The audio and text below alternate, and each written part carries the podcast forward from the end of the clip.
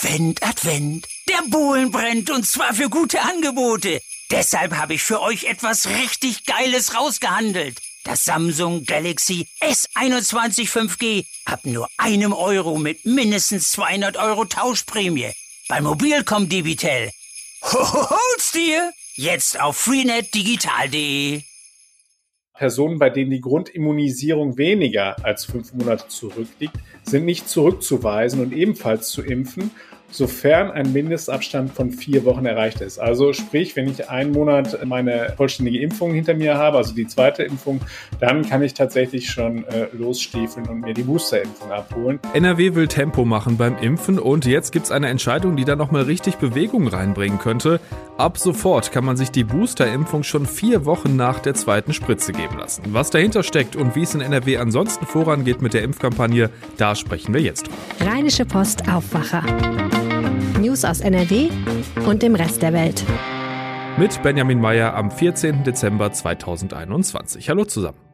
Und wir starten den Düsseldorf-Aufwacher mit den News aus der Landeshauptstadt mit Antenne Düsseldorf. Hallo. Hallo und guten Morgen. Mein Name ist Oliver Bent und das sind unsere Themen bei Antenne Düsseldorf. In Düsseldorf wollen offenbar sehr viele Eltern ihre Kinder gegen Corona impfen lassen. Zum Start der Terminvereinbarung hat die Hotline alleine gestern in der ersten Stunde über 10.000 Anrufe registriert. Dann werden bei uns in der Stadt die 3G-Regeln in Bus und Bahn gut eingehalten. Das haben Schwerpunktkontrollen bei der Rheinbahn ergeben. Und die Düsseldorfer Junges fordern in einem offenen Brief an alle Ratsmitglieder, dass es in der Altstadt wieder sicherer werden soll. Dazu möchte der Heimatverein zusammen mit der Stadt im nächsten Jahr ein Konzept erarbeiten.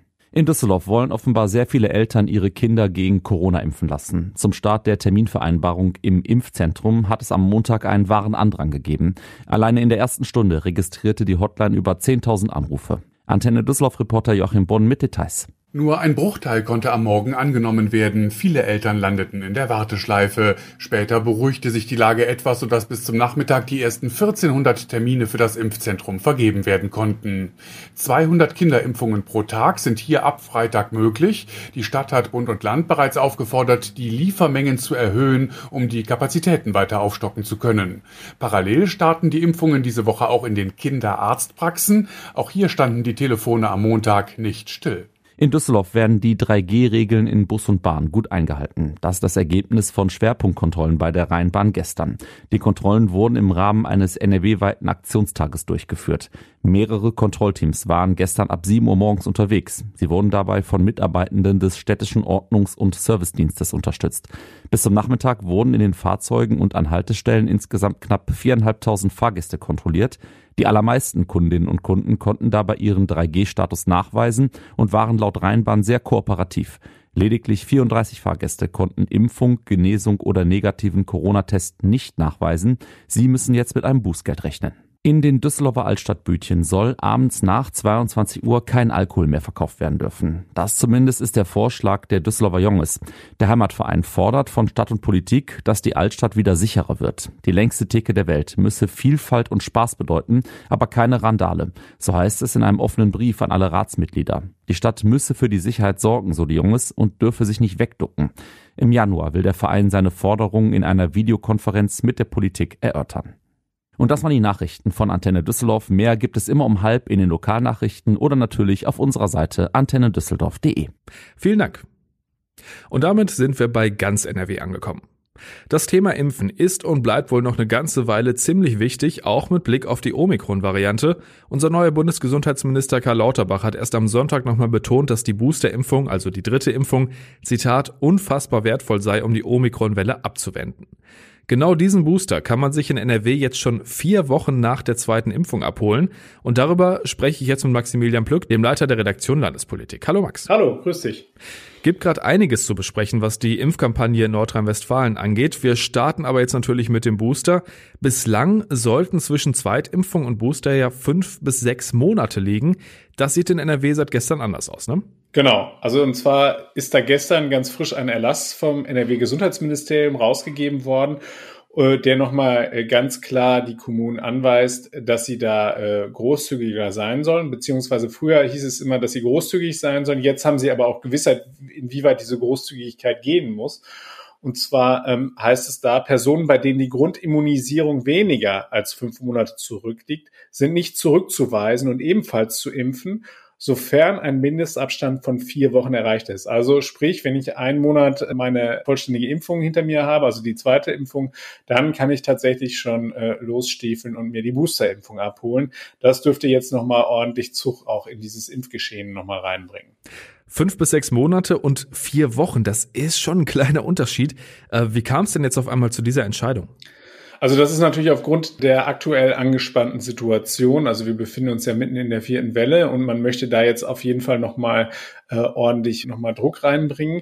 Das Ministerium sagt, das Intervall orientiere sich an der Empfehlung der Ständigen Impfkommission, wonach eine Auffrischung bei immungeschwächten Personen auch bereits vier Wochen nach der zweiten Dosis verabreicht werden könne. Sprich, aufgrund halt eben unter anderem auch der Omikron-Variante äh, geht man jetzt davon aus, dass wir alle eigentlich quasi äh, immungeschwächt sind und geht dann halt eben dazu über, dass man sagt, dann nach vier Wochen äh, sei es möglich.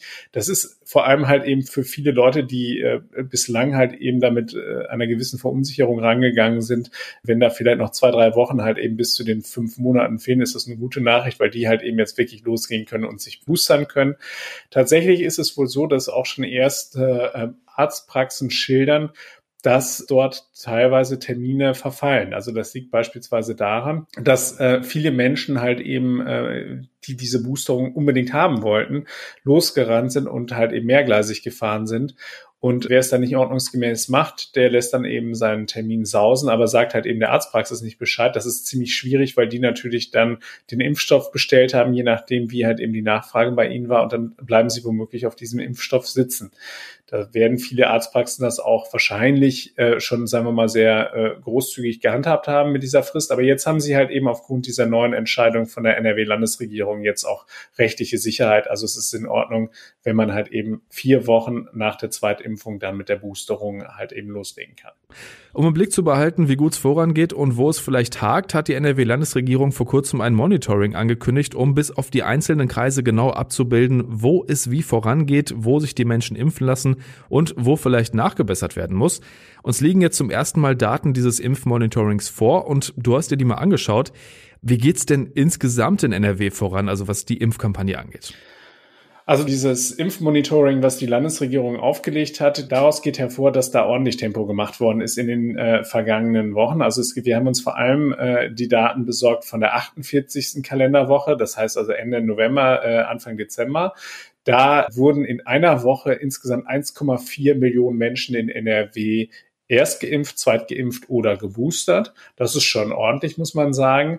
Wir sind insgesamt an einem Punkt, wo wir tatsächlich bei der Boosterung sehr, sehr gut dastehen, äh, muss man sagen, im Vergleich zu den anderen Bundesländern. Da hat NRW tatsächlich ordentlich Druck und Tempo gemacht. Wir sind bei den sogenannten Auffrischungsimpfungen tatsächlich das zweitbeste Bundesland nach dem Saarland. 26 äh, Prozent bei uns haben schon eine sogenannte Boosterimpfung bekommen. Aber, das muss man auch immer im Blick behalten, äh, wir sind halt eben noch nicht da, wo wir hinwollen beim Thema vollständige Impfungen. Also da ist es so, dass, dass Nordrhein-Westfalen immer noch bei den 72,8 Prozent liegt. Und insgesamt äh, sind wir ja äh, in Deutschland bei um die 70 Prozent. Also das ist, muss man sagen, derzeit einfach noch zu wenig. Es ging ja auch ganz konkret darum, wo sich die Menschen impfen lassen. Die Impfzentren wurden ja Anfang Oktober erstmal dicht gemacht. Jetzt sind einige wieder offen. Wie verteilt sich das denn jetzt im Moment? Also den Löwenanteil übernehmen tatsächlich die Arztpraxen, das muss man sagen. Knapp 78 Prozent der Impfungen, die in dieser ähm, 48. Kalenderwoche vorgenommen worden sind, sind in Arztpraxen durchgeführt worden.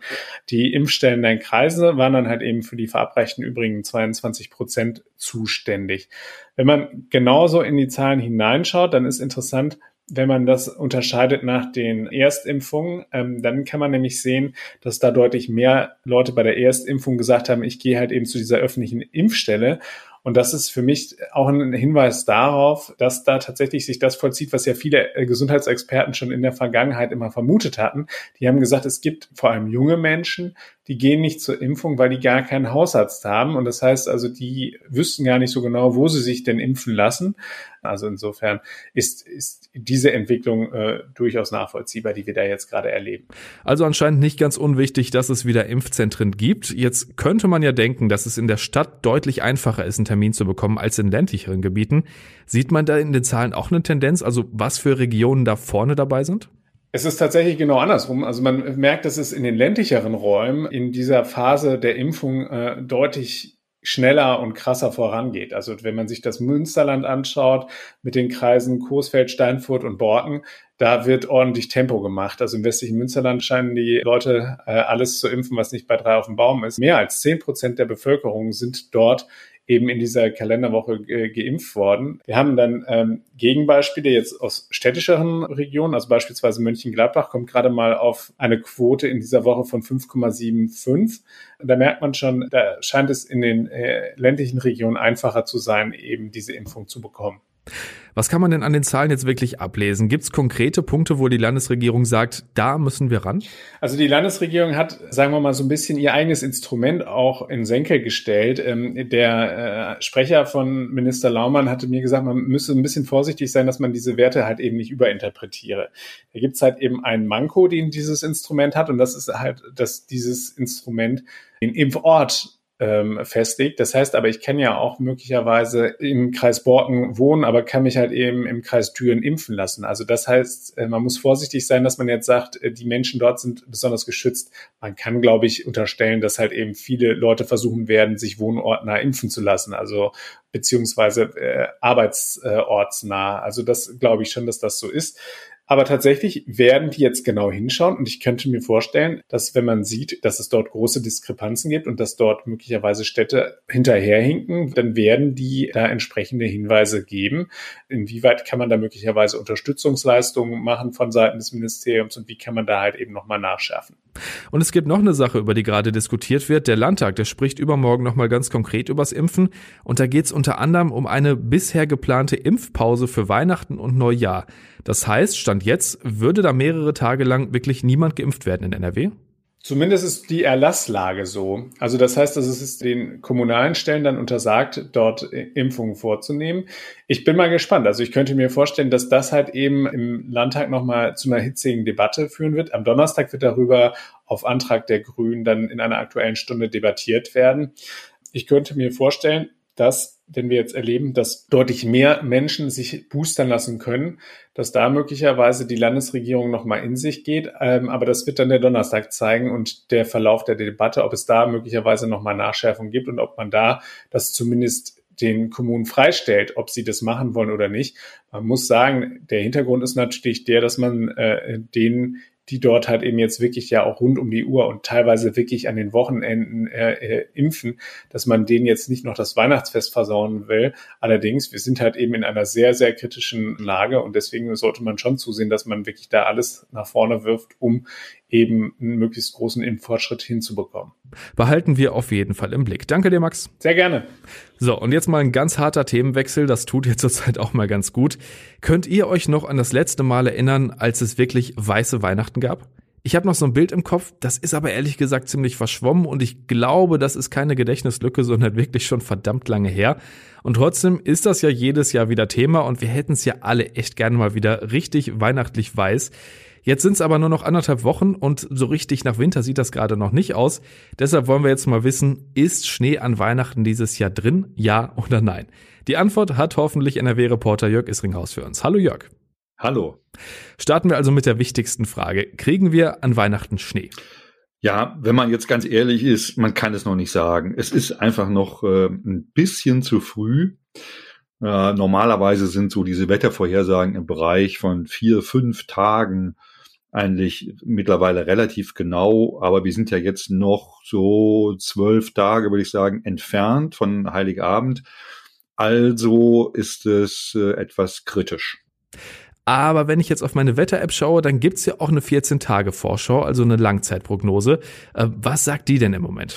Ja, äh, da kann man zumindest schon mal drauf gucken. Also es gibt äh, Langzeitmodelle, die auch weiter vorausschauen. Und äh, ich habe gesprochen mit dem Deutschen Wetterdienst und äh, die gucken zumindest jetzt schon mal bis Mitte kommender Woche, also so bis Montag, Dienstag, Mittwoch vor Heiligabend.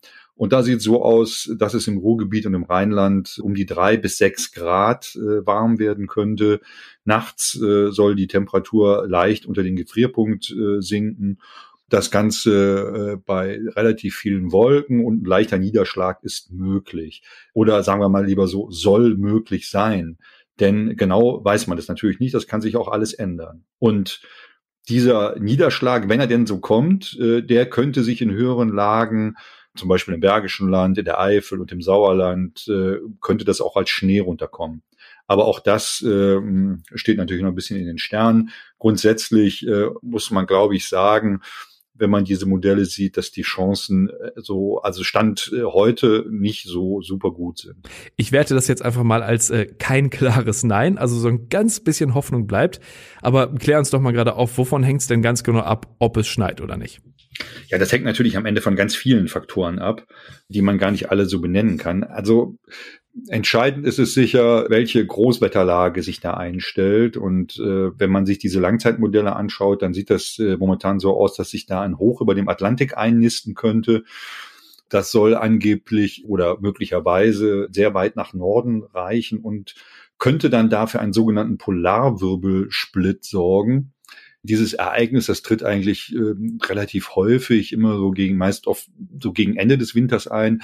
Das besagt im Grunde, äh, dass dieser Polarwirbelsplit, das ist also eine Luftströmung, auf der Nordhalbkugel sich dann teilt und dann hängt es davon ab, wo das Hoch sitzt, weil dann auf der einen Seite quasi warme Luft äh, nach Süden strömt und auf der anderen Seite eiskalte Winterluft. Generell kann man aber sagen, dass wenn es dazu kommt, zu diesem sogenannten Polarwirbelsplit, dass dann die Chancen dafür steigen, dass es doch äh, ein strengerer Winter oder kälterer Winter wird. Und wenn dann die anderen Bedingungen drumherum auch stimmen, kann es natürlich auch zu Niederschlag kommen und dann auch zu Schnee.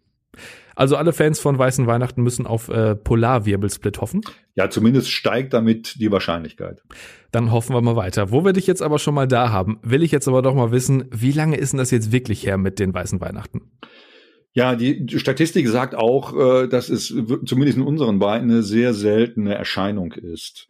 Also so durchschnittlich kann man sagen, dass wir hier in NRW, hier im Rheinland, so alle zehn Jahre Schnee an den Feiertagen haben oder zumindest Schnee an allen drei Feiertagen. Und wenn man mal zurückdenkt, dann stimmt das auch insofern, denn 2010 war eigentlich der letzte Winter, an dem es für einen längeren Zeitraum und vor allen Dingen auch über Weihnachten hinweg eine geschlossene Schneedecke hier in Deutschland gegeben hat. Insgesamt hat der DVD da mal geschaut, äh, sich die letzten Jahre angeschaut und da sieht man, dass die Chancen auf eine weiße Weihnacht äh, in, in den vergangenen Jahren immer weiter zurückgegangen sind.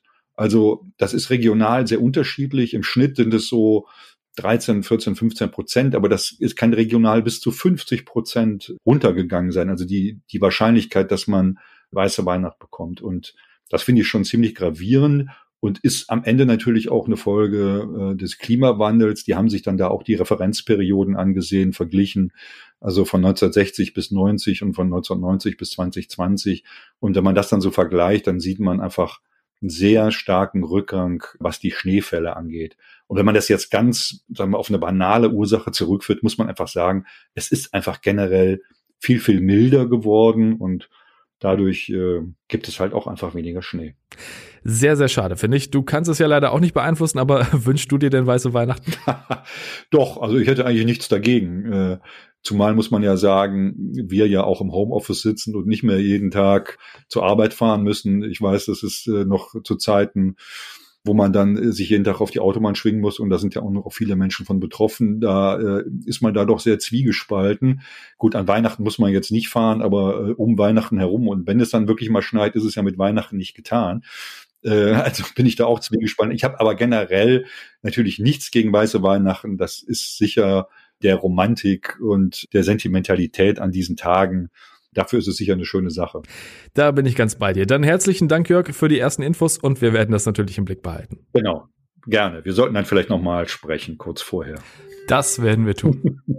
Schauen wir noch auf das, was heute sonst noch wichtig wird. Der neue Expertenrat der Bundesregierung soll heute zum ersten Mal zusammenkommen, wenn auch nur virtuell.